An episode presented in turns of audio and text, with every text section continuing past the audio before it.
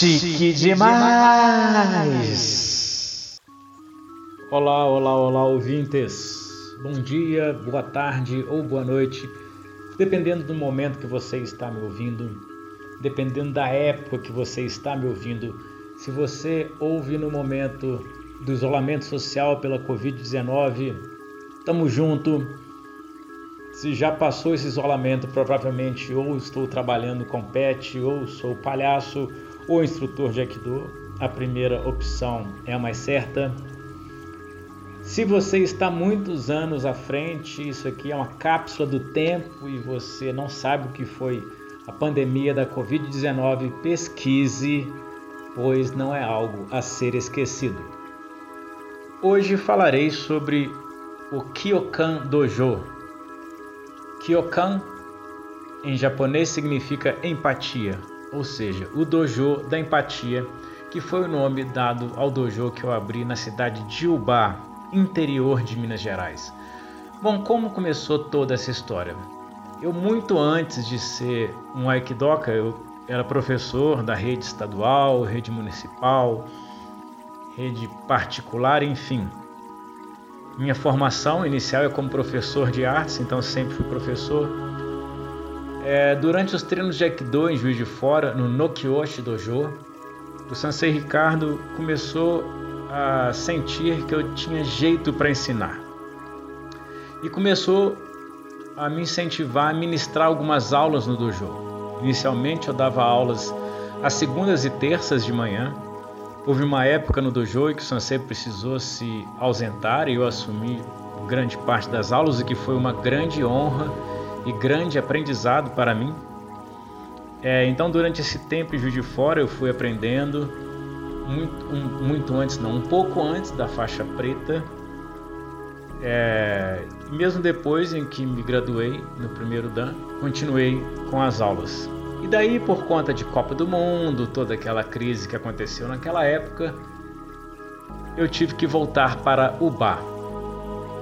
E naquela de voltar para o eu não queria parar de treinar Aikido, ficava muito difícil ir a Juiz de Fora treinar todas as vezes, todas as vezes eu mantinha uma constância, mas eu queria treinar mais, então resolvi começar a treinar Aikido em Uba, minha cidade natal. Os treinos começaram com Samuel. Samuel é um amigo meu das antigas. Tomara que você esteja ouvindo esse episódio, que eu vou falar de você algumas vezes. Samuel, a gente teve uma banda junto. Sim, sim, já tivemos uma banda. Eu já fui cantor não canto muito bem, mas tinha alguma coisa que fazia aquela banda continuar comigo como cantor. Tivemos a banda Vovó Spritz e depois a banda Carcará Mineiro. Chegamos a fazer shows acústicos, enfim, tivemos nessa maravilha de nossa vida. E o Samuel foi a primeira pessoa, o meu primeiro aluno oficialmente de Aikido. Bom, tudo começou como um treino. Nós resolvemos treinar Aikido não tínhamos a intenção de ter um dojo, eu simplesmente chamei ele para que pudéssemos treinar. E aí veio a ideia de abrir a aula para mais pessoas e fazer disso um dojo. No início era só dojo, não era o dojo, não tinha o Kyokan antes. Daí no, na, na próxima aula apareceu o André, Márcia e Júlia. E aí deu-se o início do dojo, do Kyokan Dojo, o dojo da empatia. O nosso dojo passou por vários locais. O primeiro local onde treinamos foi numa academia de capoeira do Tarcísio, Tarcísio Ribeiro, que também fiz aula de capoeira com ele um tempo. Ficamos lá por um tempo e decidimos que era melhor para outros locais. É, havia muita presença de criança e é complicado as crianças é, assistirem aulas de Aikido, não é recomendado e aí fomos para o Jaya Spa, onde a Imaculada também foi parceira nossa. Ela dava aulas de yoga, terapias holísticas, enfim. E o, Kyokan Dojo ficou por lá um tempo. Depois, eu e minha esposa, Melissa, abrimos a PIB Arte e Movimento. Foi uma escola que tivemos em Juiz de Fora, que essa escola fechou por conta da Copa do Mundo, de todas as crises que trouxe greve na federal, enfim, isso não faz parte. O Kyokan Dojo ficou durante muito tempo lá dentro e eu sentia uma potência muito grande. Era uma escola de dança e teatro. A Melissa dá aula de balé, de jazz, de preparação física, sempre focado na dança, e eu com as aulas de teatro e palhaçaria. Ali tinha uma energia muito boa para que os treinos acontecessem. Eu senti que isso era uma combinação que funcionava.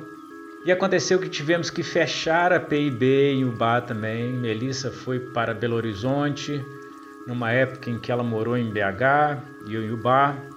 E daí eu levei o dojo para um outro dojo de karatê do Sansei Wagner, lá de Ubá. O último local era um dojo marcial, interessante, muito interessante, o espaço muito bom. Talvez a harmonia entre as diferentes artes marciais seja um caminho a ser percorrido. Toda a harmonia que eu sentia no, no local onde se praticava a arte, onde se vivia a arte, para mim combinava muito mais do que um dojo com outras artes marciais. Engraçado isso, né? Já sentia que o meu caminho era pelas artes. Quando o dojo começou a funcionar e aí começaram a entrar outros alunos, me vieram algumas grandes responsabilidades em ser sansei. Lembrando que sansei não significa mestre, significa aquele que veio antes. Então o pensamento é que talvez eu tenha alguma experiência para compartilhar com você e nós podemos construir isso juntos. Primeira coisa, eu sempre tive uma preocupação em cuidar dos alunos, principalmente nas quedas. Sempre isso é uma característica minha, um cuidado, às vezes excessivo, mas sim, como cuidar, como mostrar o caminho para cada aluno como mostrar, porque cada um aprende do seu jeito e cada um vai trilhar o seu caminho. Isso foi uma coisa muito importante, como e como eu vou adaptar para cada pessoa. Acender uma relação muito próxima com o palhaço. Porque na cena do palhaço a gente precisa entender que aquele público é único, que aquele jogo é único, que aquele momento presente é único e mesmo a oficina de palhaçaria acho que já escancara isso com maior clareza. Né? Porque o que funciona para um não funciona para outro e cada um tem a sua verdade. E é isso me veio também no Aikido. Talvez isso foi algo que me chamou muito para essa relação também. Como adaptar para cada um. Bom, pode ter uma relação só para mim, mas no Aikido há 14 lemas que não foram propriamente criados pelo Morihei, mas que guiam a prática do Aikido, que são manter a disciplina, não se enervar, não se entristecer, não possuir sentimento hostil, ser compreensivo, ser tranquilo, ser pacífico, manter a ética, fazer amizade com todos, respeitar a Deus e as pessoas, ser humilde, ser justo e honesto conscientizar de que o Aikido é um dos caminhos que levam a Deus e conscientizar-se de que o Aikido tem por princípio o autoconhecimento. Muitos que me conhecem perguntam: "Mas você, como ateu, como pode praticar uma arte marcial que fala conscientizar-se de que o Aikido é um dos caminhos que levam a Deus?" Bom, meus caros, minhas caras, meus carix, a palavra Deus para mim hoje tem um sentido maior tanto que quando a pessoa diz vai com Deus, eu sinto que ela me deseja algo bom. Ela está me desejando uma boa energia. Ela está me desejando algo legal. Eu, como ateu, penso que, no fim das contas, nós queremos as mesmas coisas. Algumas pessoas pela religião, eu talvez por uma racionalidade, mas não esquecendo que eu sou parte do universo. Então a palavra Deus hoje não é um problema. Não sou desses ateus que Deus é uma palavra proibida. E o último lema, conscientizar-se de que o Aikido tem por princípio o autoconhecimento, aí calha com o palhaço. A gente faz, faz, faz, faz para se entender, para se descobrir, para se tornar uma pessoa em sintonia com o universo. Um dos termos que eu usava muito no dojo muito que para mim é importantíssimo eu acho que muito também pela minha ansiedade, é o Masagatsu Agatsu Katsu Hayabe. A verdadeira vitória é a vitória sobre si mesmo a todo instante. Essa é uma tradução muito literal, muito rasa do que o Masagatsu Agatsu Katsu Hayabe significa na verdade. Mas talvez seja um princípio para começarmos a entender. É, ser vitorioso sobre si é se entender a cada momento, no momento presente, o agora, esse momento que passou já não é mais. Uma luta eterna para se vencer a todo momento, a todo instante. E também eu vejo uma relação com o palhaço nisso. Se o palhaço fala da nossa individualidade, somos seres em transição. Perdemos células do nosso corpo todos os dias. No banho, se as pessoas normalmente tomam banho todo dia, conheço gente que não, mas isso é outro caso. No banho nós perdemos células. Muitos dos átomos que estão fazem parte do nosso corpo estão aí há milhões, milhões, milhões de anos. Então essa consciência do universo de momento presente e hoje eu entendo muito como é o presente em movimento, não preocupar nem muito com o passado nem muito com o futuro. O que temos é um agora em movimento. Um outro termo que eu acho fantástico que a gente praticava muito no dojo é, o meu dojo não durou tanto tempo, durou aí uns 4, 5 anos, é, mas foi um dojo muito intenso de treinos. Quando eu morava em Ubá, nós treinávamos quase todos os dias, teve vezes que todos os dias, fazíamos treinos extras.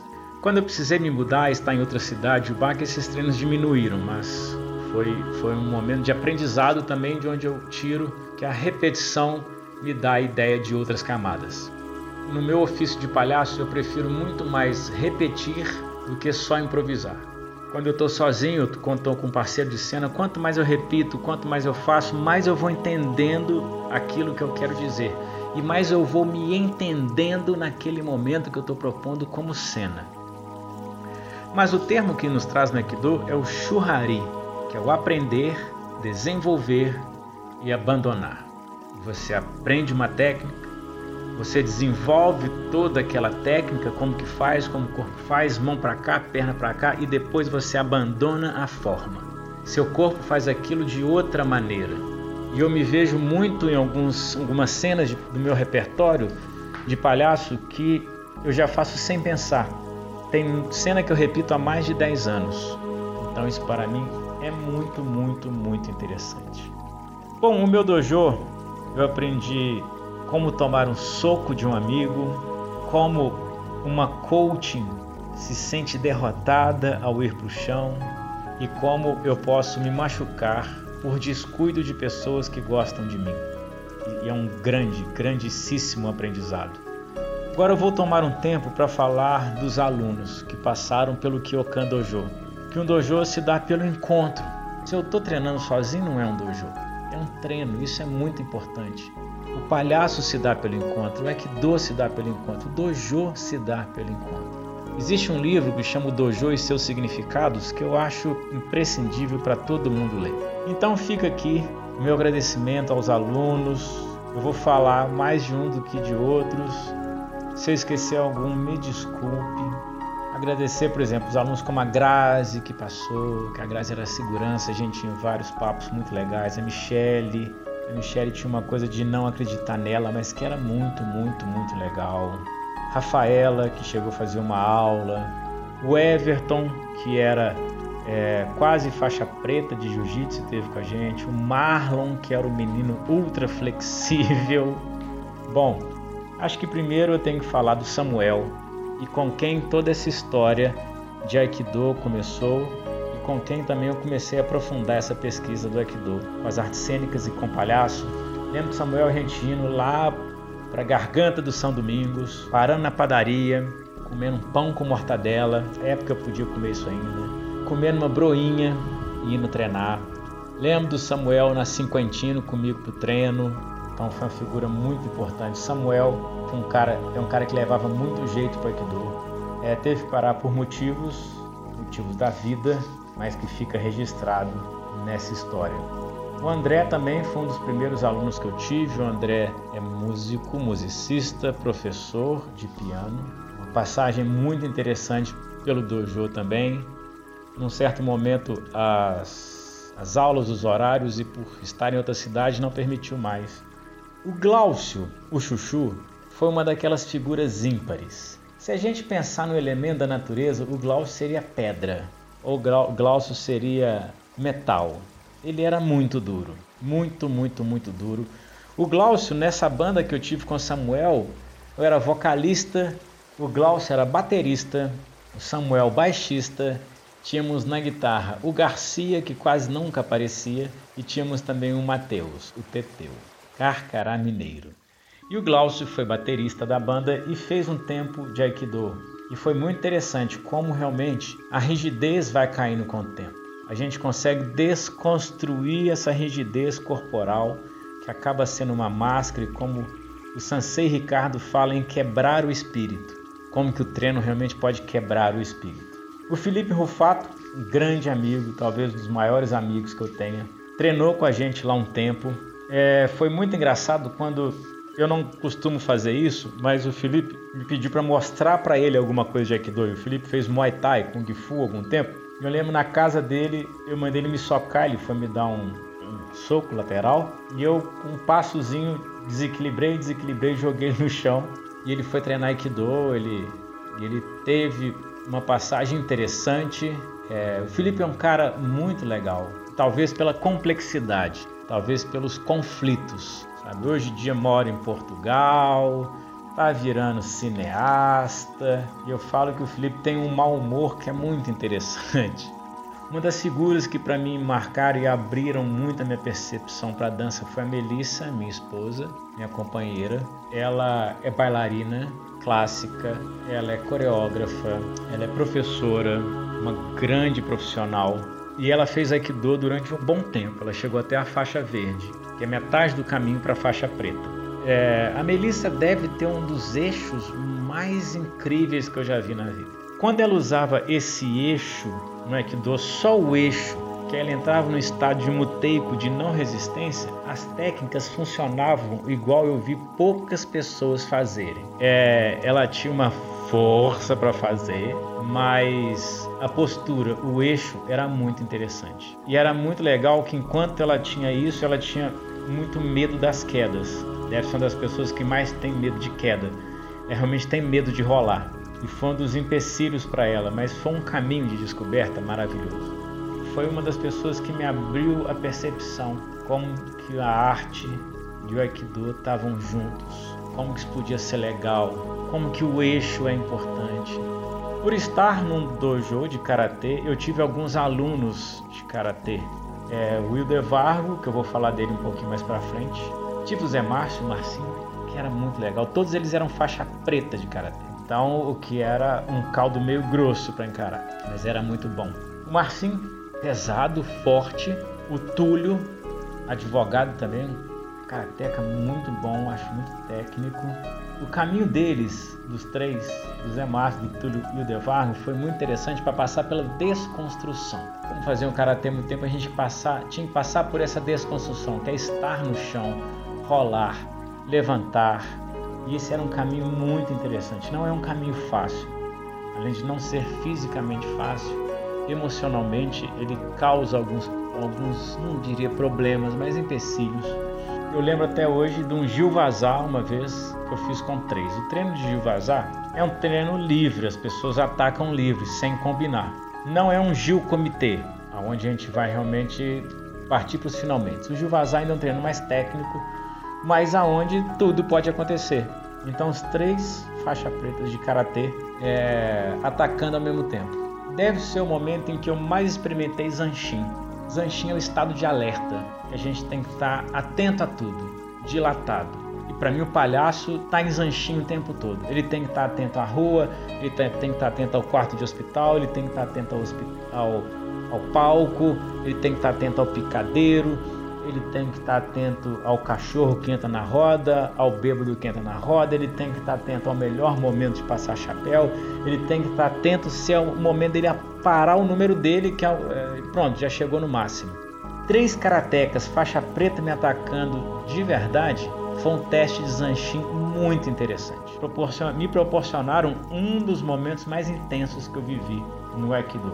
Tem agora umas, as que eu chamo carinhosamente das Três Marias. Eram mãe e duas filhas. A Márcia, engraçado que a Márcia tem a minha idade, mas a gente não se conhecia muito, sabe, da época. A Márcia, ela tinha uma força que era muito interessante. A Márcia, quando queria, tinha uma técnica que era maravilhosa. E a Márcia, nos últimos momentos, estava achando um mutei com uma não resistência para a técnica que era muito, muito, muito interessante. O caminho da Márcia era ela acreditar nela mesma. Ela ficava muito nervosa com a época dos, dos exames, tanto que no exame de, de faixa roxa para verde ela pediu para não fazer, mas era muito interessante. Ela, ela trilhou o caminho dela, sabe? bem, bem legal. Alice, que é uma das filhas da Márcia, era, ela chegou no Aikido acho com 13. Eu lembro é que ela fez 15 anos, estava lá na aula. Alice ela chegou muito fogo. Ela fazia karatê, então ela chegou muito fogo. Ela atacava com tudo. E foi muito bom colocar um pouco de água nesse fogo. Ver como a Alice foi ficando maleável. Alice no final era uma das melhores para aplicar técnica. Ela era flexível, ela entendia. E é engraçado que as três eram muito tímidas, mas no tatame era outra história, era muito legal. E a Alice tinha isso, sabe assim? Eu lembro o primeiro grande soco que a famidade karatê, ela desequilibrou total, porque eu só saí e puxei.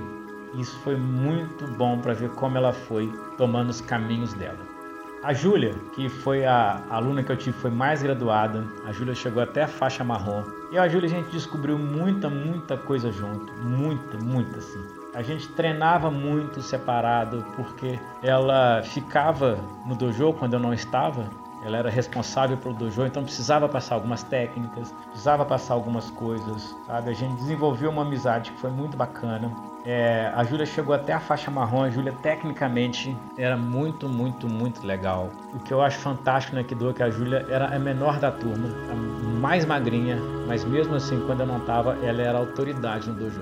Isso é uma coisa das artes marciais que eu acho fantástico. Pelo menos no Aikido. Não importa o tamanho, a força, o sexo, ou seja, o que for de quem está ali. A gente respeita uma hierarquia, a gente respeita quem veio antes. Foi com a Júlia que eu fiz o meu primeiro espetáculo misturando o Aikido com as artes cênicas, que era o Antes dos Deuses. E a gente criou uma nova mitologia. Foi um espetáculo muito bacana, ele foi todo coreografado. A gente pegou os katas, as técnicas. O espetáculo, depois de todo coreografado, eu escrevi o texto. A gente achou as músicas. Foi muito, muito rico esse processo, sabe? E a gente fez um espetáculo lindo, lindo, lindo de verdade. Sou muito agradecido à Júlia. Com ela eu aprendi que a faixa preta tem um peso que às vezes a gente não quer. A gente vai arrumar vários artifícios para fugir dela, porque realmente a faixa preta é uma responsabilidade. Existe um juramento da faixa preta que ele é muito, muito importante. E não culpo ninguém por não querer. É uma escolha. Hoje eu sou, posso não ser praticante, mas eu tenho a responsabilidade. Eu fiz o juramento de um faixa preta primeiro dan, de um faixa preta segundo dan. É uma conquista que a gente passa para outro nível de aprendizado, mas que às vezes a gente não quer. E a adaptação é, consiste também em entender esse tipo de coisa. Will Devargo, o Vaguinho. Vaguinho, mas assim, tem dois metros de altura, cento e tantos quilos, é faixa preta, policial. Deve ser a figura mais educada que eu já conheci na minha vida. Parece que não, né? Os estereótipos de hoje vão querer julgar ele como uma figura bruta, pelo contrário, ele tinha uma disciplina maravilhosa, tinha um respeito, uma ordem. Deve ter sido uma das pessoas que eu mais gostava de treinar. Por quê? Ele era, ele era não, ele é muito forte. Ele tem uma força natural. Então o soco dele é o meu chute mais forte. Vamos colocar isso. Então quando ele socava, era um risco real. Quando muitas técnicas aqui do são em pegada. Então muitas vezes ele segurava, eu queria fazer força e não conseguia. Isso era muito importante para mim. Porque o Sansei Ricardo sempre falava: enquanto houver resistência, você não consegue fazer a técnica. O Vaguinho foi um dos responsáveis por eu desenvolver o pouco que eu sei de muteico. Ele segurava com toda a força e eu só conseguia sair porque eu não resisti. A gente treinava de uma maneira que era muito legal. Eu falava soca, ele socava. Ele acreditava em mim como sensei dele e me socava com força. De verdade, já tomei alguns socos dele, mas isso faz parte do treino, né? A gente que treina arte marcial sabe que a gente pode se machucar. Com o Vaguinho tinha Shugyu, que é o treino severo. Muitas vezes ele entrava atacando, atacando, a gente se cansava de verdade, mas a gente saía gratificado. A gente saía feliz por aquele momento que aconteceu ali ter sido tão importante pra gente. E com o Vaguinho tinha uma coisa que é um makoto, que é a sinceridade. A gente tinha sinceridade um com outro. Ele me atacava e eu derrubava. Ele me atacava e eu derrubava. A gente naquele momento estava sendo verdadeiro, a gente não atacava de mentira. O grande problema quando a gente é sanseio, quando a gente acostuma no Aikido, é que os ataques começam a ficar um pouco frouxos, começam a ficar um pouco leves demais. Se a gente vê que vai pegar, a gente para. Mas quando a pessoa tem essa sinceridade, ela me dá a possibilidade de experimentar um momento presente, que aí eu me sentia vivo como eu estou numa roda como eu estou numa praça numa cidade que eu não conheço ninguém que eu tinha que fazer dinheiro para voltar para casa como eu já fiz. E o Vaguinho me dava a possibilidade de ter esse momento. E o aluno que eu quero fechar aqui esse episódio é o Bruno. O Bruno, quando eu comecei, o Bruno tem uma passagem interessantíssima da, da minha vida. Quando eu me formei em educação artística e voltei ao bar, é, o primeiro lugar que eu dei aula foi na Escola Estadual Raul Soares, uma escola em que eu estudei, então já tinha uma parte afetiva. E eu comecei a dar aula só para o terceiro ano. E o Bruno e um outro cara, o Fabrício, que não sou eu, meu xará, o amigo dele, eles eram aquelas figuras um pouco excêntricas, que eu me identificava muito. Então o Bruno já marcou, fui professor de artes dele, Aí um tempo depois, né, muito tempo depois, eu voltei a ter o dojo e ele foi meu aluno também. Eu considero todo mundo percorreu um lindo caminho. Todos esses que eu falei percorreram um lindo caminho. Mas o Bruno, para mim, teve um caminho especial.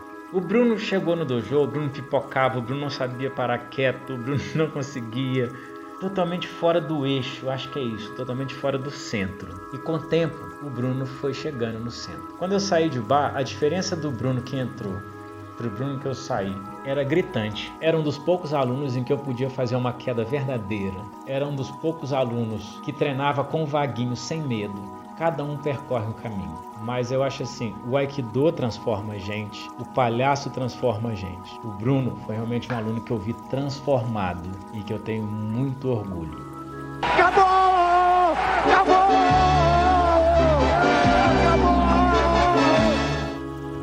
Estou nas redes como Fabrício Sereno, no Facebook, Instagram e YouTube.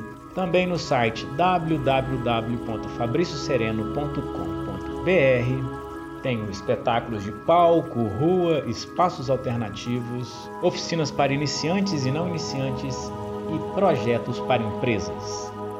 O telefone 31988599841. Domo arigato, gozamashita.